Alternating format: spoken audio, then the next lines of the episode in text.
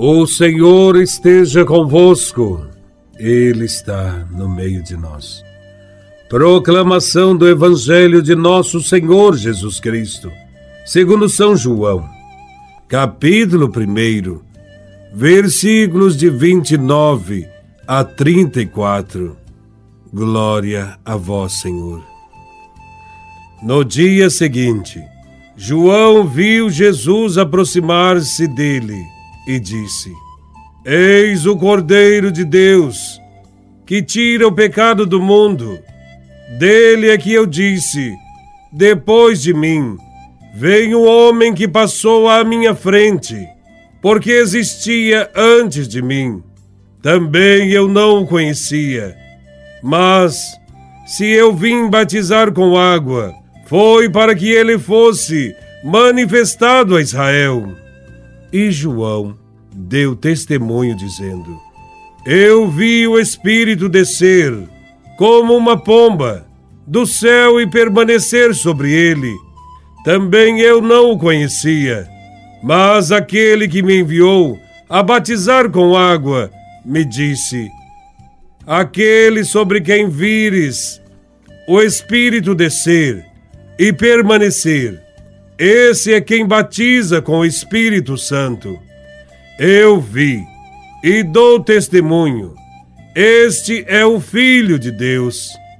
Palavra da salvação. Glória a vós, Senhor.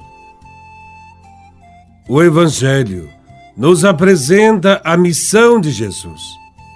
E para falar dessa missão, João Batista chama Jesus de Cordeiro de Deus que veio tirar o pecado do mundo. Podia-se definir Jesus como legislador, juiz, dominador, rei. Mas, ao invés disso, João Batista o chama de Cordeiro de Deus.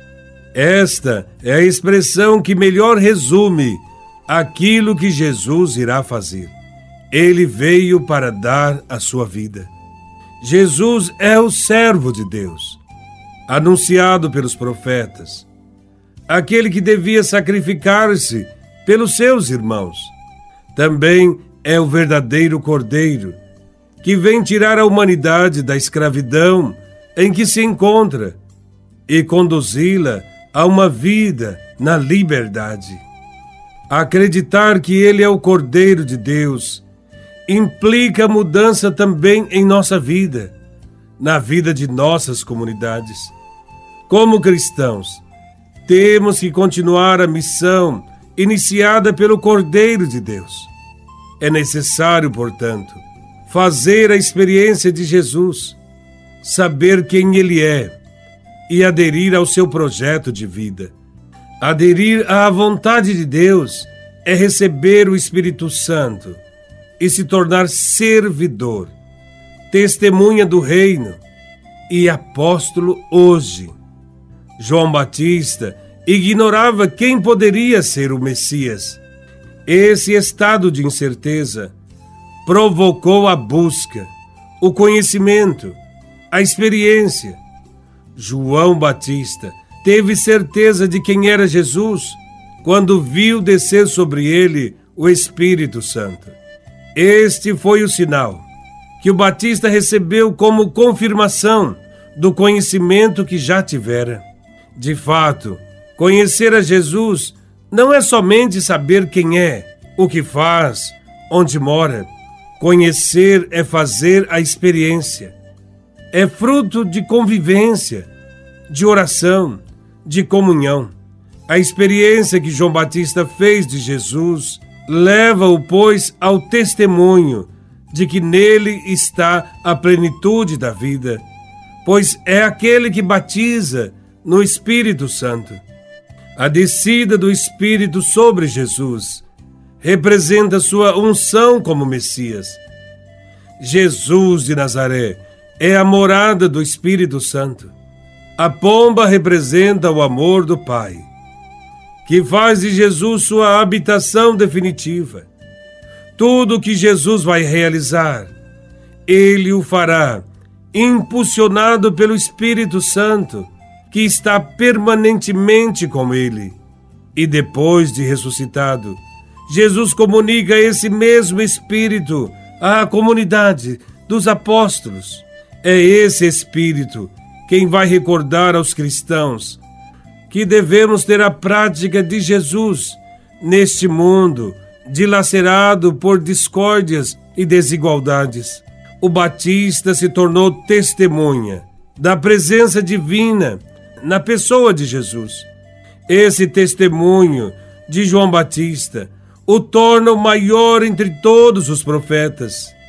Ele declarou publicamente que viu o Espírito descer do céu como pomba e pousar sobre Jesus. Também nós somos importantes pelo testemunho que podemos dar de nossa fé. O testemunho cristão é mais do que nunca necessário nestes tempos modernos. O melhor testemunho é, sem dúvida, o amor. É o amor, uns para com os outros, que determina quem é ou não discípulo de Jesus Cristo.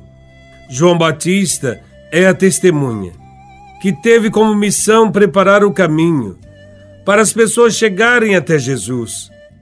A testemunha deve ser sincera e não deve querer tomar o lugar da pessoa que ela está testemunhando.